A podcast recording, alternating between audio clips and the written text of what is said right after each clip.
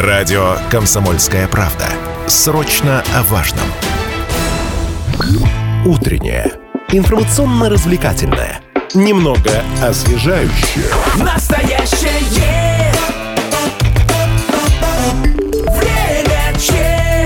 Доброе утро. В Челябинской студии радио «Комсомольская правда» Ольга Щапина. Сегодня в Челябинской области обещают самый жаркий день за все лето. Самое время позавидовать детям, которые на каникулах отдыхают на наших озерах.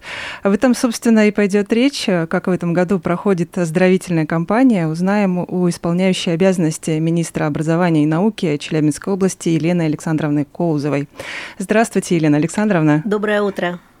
В самом разгаре у нас летние каникулы. Вот расскажите, как в этом году у нас отдыхают дети, сколько путевок э, мы им дали? Ну, лето в разгаре, да, июль месяц, самое любимое для отдыха время. Мы, как говорим, все идет в штатном режиме, то есть нет никаких э, особенностей у этого лета. Ну, может быть, мы все более трепетнее, тщательнее относимся к вопросам безопасности или к вопросам содержания организации работы с детьми. А так, в целом, э, более 800 лагерей, но это все лагеря дневного пребывания, которые, как правило, открываются на базе общеобразовательных организаций, и чаще всего в июне месяце, когда родители еще не могут уехать с детьми э, в свой отпуск. А в течение всего лета работает 65 загородных лагерей. Это очень хорошая цифра, с очень, хорошим, э, с очень хорошими возможностями. Лагеря разные, с комфортными условиями и летнего типа лагеря, но тем не менее там детям хорошо, потому что с ними работают профессиональные педагоги, э, творческие люди, это, как правило, студенты педагогических колледжей, колледж культуры, э, вузов наших, поэтому детям интересно. Ну и это и палаточные лагеря, и это походы. Ну, в общем, у нас много интересного летом, как обычно. И мы думаем, что в итоге у нас в загородных лагерях отдохнет около 90 тысяч детей из нашего общего количества в 400 с небольшим тысяч, но это тоже не маленькая цифра. Появляются ли у нас сегодня новые лагеря, какие-то есть изменения, или это все-таки советское наследие, которое мы пытаемся привести сейчас в порядок? Вы абсолютно правы, это наследие прежних лет, и, надо сказать, хорошее наследие. Да, что-то приходит э, в такое в трудное состояние, морально устаревает, но тем не менее стараемся поддерживать это э, в таком в хорошем, э, в хорошего качества. Поэтому нет, новые лагеря полностью не открываются, но тем не менее в разные годы у нас бывает бывает перепрофилирование, например, какие-то базы отдыха или э, дома отдыха, которые были для э, отдыха семей, перепрофилируются в лагеря, и наоборот такое бывает. Вот, но в целом цифру 65 мы держим на протяжении многих лет. Есть ли у нас какая-то задача по возвращению э, лагерей? Но уже все, что можно, мы практически вернули, вернули да? да. Э, у нас остались только те лагеря, и очень обидно, что многие пришли в негодность, и их уже невозможно восстановить. Это и хорошие э, территории, где-то вблизи озер или в хороших лесах. Жалко, конечно, но тем не менее те, которые сейчас функционируют, их будем поддерживать и ремонтировать эти лагеря и вкладывать туда деньги, чтобы они дальше могли функционировать. Ну вот, кстати, да, регион же запустил у нас э, в прошлом году, если я не ошибаюсь, году, да. Э, масштабную программу по капитальному ремонту. Сколько уже удалось сделать э, и какая работа еще предстоит? Что делается в этом сезоне? Да, на протяжении трех лет по 58 миллионов ежегодно. Ну, вроде бы не такая большая цифра. Кто-то скажет много, кто-то скажет мало. Вот самое главное, что эти средства целевые, то есть именно на ремонты лагерей. В этом году у нас такие ремонты пройдут в лагерях Кыштыма, Магнитогорска, Троицка, Усть-Катава, Чебаркуля, Челябинска, в Пластовском, Саткинском районе в следующем году будет. Поэтому вот так поэтапно, постепенно мы в первую очередь ремонтируем муниципальные лагеря, и э, есть возможность за счет федеральных средств еще э, такую работу начать. И надо сказать, что с этого года появилась федеральная программа по строительству быстро возводимых объектов, ну это так называемые модульные. Но мы слышали про это да. в сфере туризма. Да, и вот теперь да, теперь такой пилотный проект весной э, в 15 субъектах попробовали, в итоге приняли решение, что программа оправдывает себя. И вот сейчас мы готовим заявку, так чтобы в последующие три года наши лагеря тоже э, получили такую возможность. Но здесь тоже надо соблюсти ряд условий. Это должна быть достаточная площадь, это должны быть коммуникации и возможность эти лагеря использовать круглогодично. Для нас это э, тоже очень важно. Но, с другой стороны, особенности наших лагерей далеко не все позволяют позволяет использовать их круглогодично. Это коммуникации, сети, это пищеблоки, медицинские блоки. То есть вот это все нужно учитывать. Поэтому мы в эту программу точно заявляемся.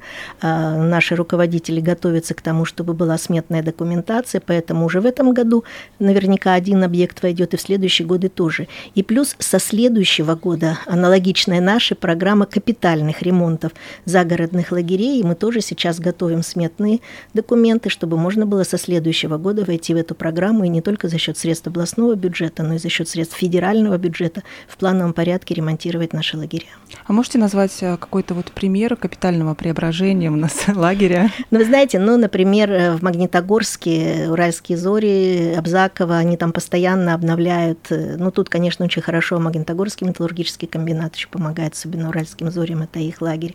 Вот в Абзаково сейчас идет активное строительство, например. Ну, то есть постоянно идет какое-то какое, какое-то обновление, пусть не так радикально, как хотелось бы быстро, но тем не менее есть. Ну, вот когда проводились а, совещания перед летом, а, губернатор, вы уже об этом говорили, что делал акцент на безопасности детей, и у нас и бывают неприятные да, ситуации. Как изменилась работа у нас в этом плане? Знаете, за последние годы очень серьезно изменилась в плане как раз создания условий безопасного нахождения детей, взрослых, собственно, территории, той территории, которой лагерю принадлежит. В первую очередь это ограждение по периметру, и сейчас наши заборы, это кажется, что смешно, через забор можно можно перепрыгнуть и перелезть. Но пока кто-то лезет через забор, можно успеть предпринять какие-то действия. Второе, очень многие лагеря сейчас уже имеют видеонаблюдение, это круглогодичные лагеря, но и в перспективе эта тема тоже будет развиваться. Все-таки это очень удобно, да, когда в одном месте находится тот, кто наблюдает, и можно видеть всю территорию лагеря. Потом это э, работа с персоналом, это тренировки. В этом году особенно, особенно губернатор обратил внимание на то, чтобы с персоналом проводились тренировки такие полномасштабные перед началом началом каждой смены, чтобы эвакуацию провели, как действовать э, в чрезвычайных ситуациях. Мы ведь не говорим о каких-то там террористических действиях, мы просто говорим об элементарных э, ситуациях, например, пожарной опасности. Она в этом году очень часто э, возникают разные ситуации, поэтому взрослые должны быть готовы к тому, чтобы обеспечить безопасность и себе, и детям. Ну и это, конечно, охрана. Во всех лагерях есть охрана, разные частная охрана, и Росгвардия, и полиция, и это это, конечно, вызов, это тревожные кнопки, так называемый вызов э, полиции в первоочередном порядке. Поэтому все, что сейчас в образовательных организациях есть, то же самое практически есть у нас и в лагерях загородных. Такое тоже э, новое направление было э, озвучено как палаточные лагеря, да, а как сегодня они существуют, популярны ли они у детей, либо все-таки больше комфорта предпочитают? Нас, нет, вы знаете, они очень востребованы, и вроде бы всего 9 палаточных лагерей на территории области у нас, 9 немного, но туда вообще очередь, чтобы попасть, конкурс на место, мы предполагаем, что более 3000 детей сумеют отдохнуть. Разные у нас бывают условия, они начинают работать и в дождь, и в холод, а вот сейчас, например, жара, поэтому... Ну, в палатке не позавидуешь, В палатке, да? да, не позавидуешь, никогда холодно, никогда жарко.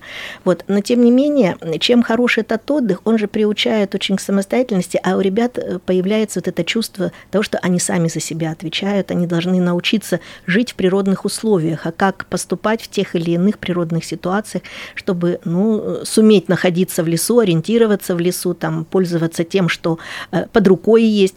Поэтому вот палаточные лагеря с такой вот исследовательской, и творческой программой проводятся. Там есть и песни, и танцы, и театр, у нас самые разные смены и, конечно, это смены связаны и с патриотическим воспитанием, с военно-патриотическим, поэтому очень востребованные, не очень, надо больше их делать. Но требования к палаточным лагерям сейчас почти такие же, как к загородным лагерям. Все угу. должно быть безопасно. Ну да, кстати, важно же не только условия, в которых а, живут дети, но и наполнение программы. Чему-то важно научиться, что-то узнать новое. Какие, может быть, новые направления сейчас популярны у детей, у родителей, если не говорить там их хип-хоп, э, там лагеря, чего только не придумывают, КВН. Да, вы знаете, очень радует, когда родители не только спрашивают, а где туалет и какая вода течет из кранов, а когда родители интересуются, какая программа.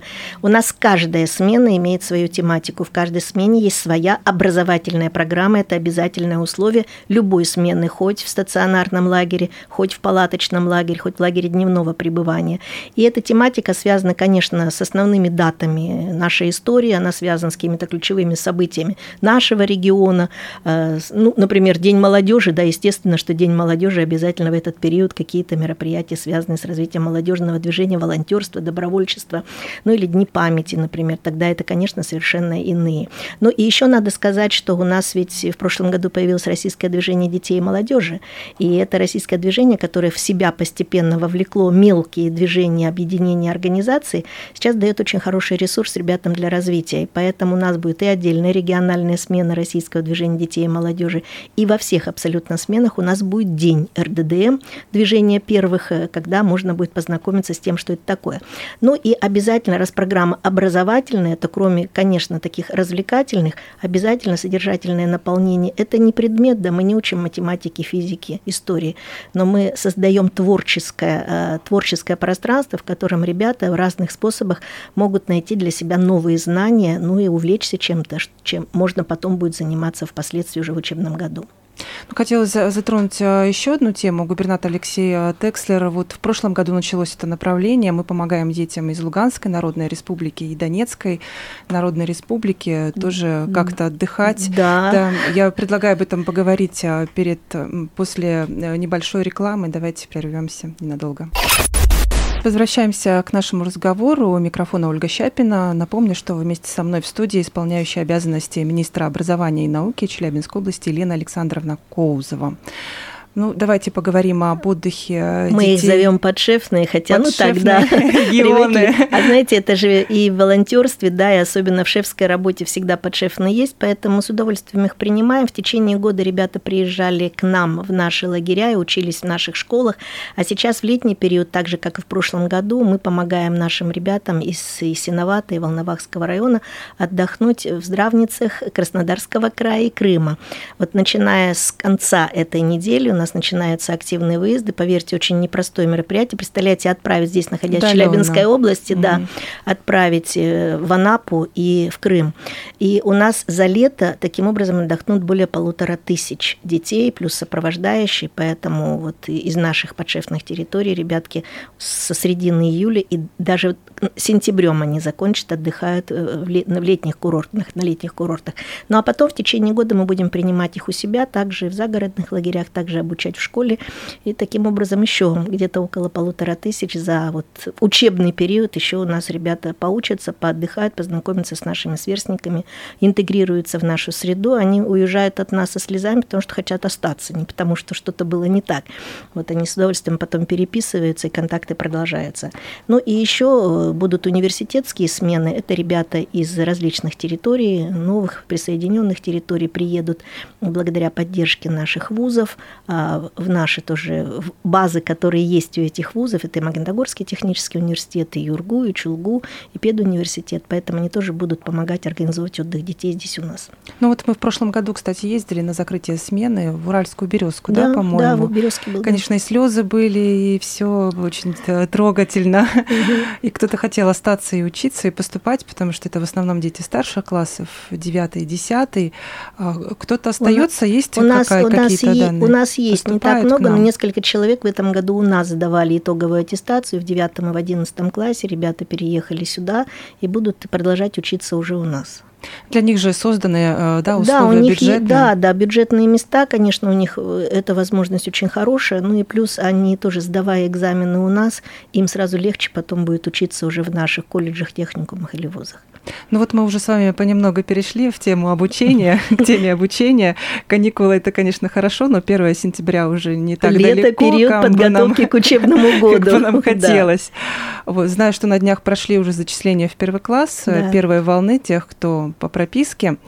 Но сначала бы хотелось поговорить про детские сады, губернатор, обращаясь к Заксобранию, э, назвал такую цифру, что 50 детских садов мы построили в Челябинской области с 2019 Всё года. верно, да, всё Сколько верно. еще нужно нам построить? Впереди, впереди планы. Да знаете, это тот же самый процесс, что и по лагерям. Постоянное обновление требуется. Если лагерь это все-таки временное пристанище детей, то детский сад или школа это на протяжении всего учебного года и нескольких лет, поэтому, конечно, здесь особые требования. У нас в этом году 10 дошкольных образовательных организаций вот сейчас находятся в разной стадии готовности строительства. В течение этого года, до конца календарного года они будут сданы. Это Челябинск, это Аргаяшский район, Сосновский район, Копейск и Магнитогорск.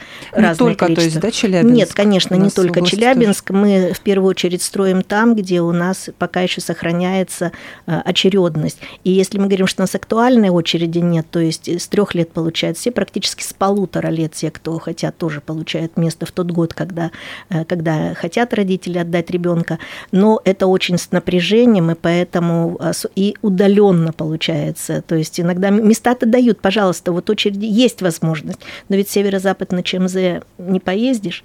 Вот. И, конечно, вот эта потребность там, строить там, где у нас жилищная активная застройка идет, вот это как раз создают. Ну, сейчас, насколько я знаю, мы говорим о шаговой доступности, да, уже детских садов. Ну да, да, и, конечно, родители сейчас очень настаивают на том, чтобы детский сад был рядом, э, поэтому есть возможности поменять в перспективе, сначала получить все таки место, а потом по мере освобождения таких мест поменять поближе. Об этом не надо забывать. Ну и, соответственно, кроме садиков и школы строим, потому что тоже здесь и обновление, и плюс создание новых мест, потому что сейчас у нас пик рождаемости прошел, у нас в детских садах детей стало поменьше, но зато Ну, у нас в увеличивается количество хотят. детей в школах, особенно в начальной школе, и поэтому там 10, 15, 20 классов в начальной школе это, конечно, хорошо, но не очень для образовательного процесса, когда много малышей, это, конечно, создает трудности. А сколько школ мы строим сейчас, Да. новые школы? Будут ли они открыты к 1 Да, это- сентября? э- Этот календарный год мы начали с приятного события. В Тугайкуле открылась школа в Копейске, долго которую ждали. И очень Долго востребованная школа, да. очень симпатичная школа, хорошо упакована современным оборудованием. Сейчас у нас в строительстве есть школы в Челябинске, в Магнитогорске. У нас строится э, реконструкция школы в, в селе Айлина ведется, к учебному году должна завершиться. В Кослях э, завершается реконструкция, там такой большой блок к существующей школе уже будет новое фактически здание. Сарафановская школа уже даже местами очень симпатичная получается. Долго эта школа строится, но надеемся, что она в этом году все-таки до конца года завершатся работы. В Увельском районе строится тоже новый корпус для существующей школы. И ждем в школу Вишневой горки в этом году, тоже она сдается. Очень долгожданная школа, огромный микрорайон Вишневая горка, без школы. Это, конечно, у нас тяжелые годы, вот эти последние 3-4 года, когда приходилось э, удовлетворять потребности детей и родителей в местах, а там рядом практически ничего не было. Ну вот, кстати, Так там что- же и в привилегии открылась у нас Привилегия рядом открылась школа, школа. она, конечно, сняла нагрузку, но зато она не решает той задачи, собственно, для чего она строилась. Это те вот поселки, которые привилегия, они сами уже детьми могут наполнить школу, поэтому сейчас в школе уже тоже перегруз. Ну и в Челябинске строятся школы, они, скорее всего, в следующем году будут сдаваться. Вот, так что активно, активно ведется строительство. А какие сегодня требования а, к наполнению? То есть а, мы с вами бываем на открытии школы. Красиво же, красиво и IT современно. Войти в привилегии, которая просто напичкана Мгм. современным оборудованием. Э, Самое главное, знаете, не столько его купить. Существует приказ Министерства просвещения Российской Федерации, которым определено то оборудование, которое должно быть в школе, и лабораторное, это физика, химия, биология, и компьютерное оборудование, и лаборатории, какие должны быть еще отдельно, например, студия, а, видеостудия, например, где можно съемки делать, пространство для занятий различными активностями. Дело в том, чтобы это все, это все надо использовать. И поэтому повышение квалификации педагогических работников – параллельная составляющая всей работы по строительству и оснащению э, современным оборудованием новых школ или тех мест, которые мы создаем. Поэтому здесь не надо забывать, не только приобретаем, но еще и учим педагогов, чтобы этим можно было воспользоваться. И вот IT-лицей, о котором мы уже сегодня говорили, как раз хороший пример именно этого, они параллельно, а, оснащая школу, приобретая оборудование вместе с застройщиком, они параллельно готовили команду педагогов, которая сейчас так достаточно интересно работает в этом учреждении. Почему туда и хотят? Ну да, в Челябинске вот э, с педагогами я там тоже тоже пообщалась, и многие перешли из, там, из лицеев престижных. Да. То есть в Челябинске эта проблема решаема, да, как быть с сельскими территориями, где новые школы вводятся, где тоже закупается новое оборудование. Но вы знаете, ну, педагог э, до тех пор остается педагогом или учителем, пока он учится сам. Поэтому таких проблем не возникает переучиться там или приобрести новые знания, пользоваться новым оборудованием. А другое дело, что не всегда легко получается заманить новых педагогов э, в удаленные территории, но на новые школы, на новые места идут, потому что работать в условиях уже современных, пусть это и не самая близкая территория, но, например, в Верхнеуральском районе не так давно э, сдана была школа, буквально год она отработала только, но она же укомплектована педагогами в основном. Как у нас идет переоборудование да, Нет, все хорошо и существующее. У нас есть так называемые учебные расходы. И, кстати, благодаря Алексею Ильичу Текслеру мы увеличили вот этот вот норматив на оборудование, в первую очередь на приобретение компьютерной техники. Сегодня у нас э, какой процент ну, э, фактически у нас потребности острой нет вообще. Во всех школах высокоскоростной интернет, все обеспечены необходимой техникой, но просто она же требует обновления постоянно, не стоит на месте, поэтому вот этот для планового такого обновления вот этот э, норматив у нас и есть учебных расходов. А есть у нас школы, которые готовятся прямо к открытию к 1 сентября? Нет, к 1, сентября у нас прям так вот не будет. Да, они будут постепенно у нас открываться.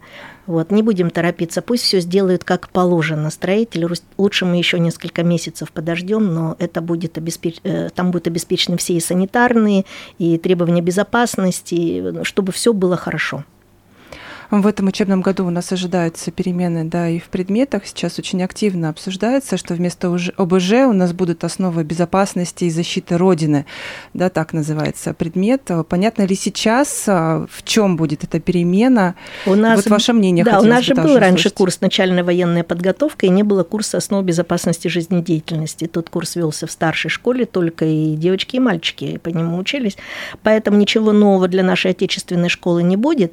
А вот то, что основу безопасности жизнедеятельности добавляется такой патриотический компонент, это неплохо. Э, Все равно нужно выполнение священного долга защиты Отечества, она же, это же конституционная закрепленная обязанность, поэтому э, воспитание этого и получение каких-то первичных навыков необходимо, конечно, в школе.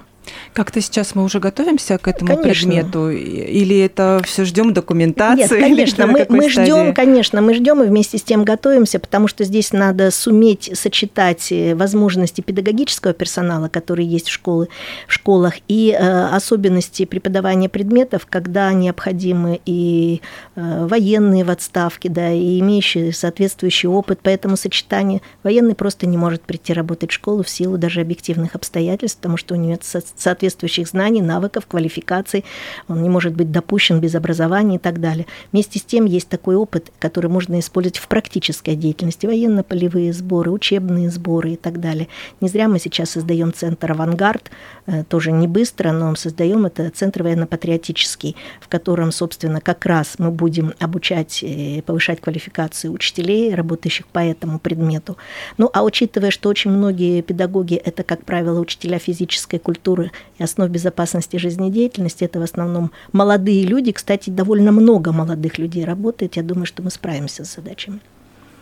Ну, в России этот год у нас еще год педагога и наставника 2023. Да. Как мы его отмечаем? Какие-то, может быть, важные знаете, события у нас ожидаются? Да, вы знаете, целая масса мероприятий. В принципе, их можно посмотреть в том числе и на нашем сайте, на главной странице информация есть и на сайте Министерства просвещения. Я бы а, обратила внимание на несколько акций и на несколько событий. Например, только что завершился федеральный конкурс «Первый учитель», где отобраны 28 участников финала, и в том числе наша учитель Ольга Владимировна Этина Майя Резмиаса вошла в число финалистов, так что будем за нее болеть уже на федеральном конкурсе. Ну, а хотелось бы всем пожелать, чтобы все поучаствовали в, в акции «Скажи спасибо учителю» и просто зашли на сайт, который называется «Спасибо учителю РФ» и поблагодарили своих первых учителей, любимых учителей. Это будет очень приятно педагогам в этот год. Лена Александровна, спасибо, что настроили нас на учебный лад. Напомню, у нас была исполняющая обязанности министра образования и науки Елена Александровна Коузова. Информационно-развлекательная немного освежающее. Настоящее. Время чат.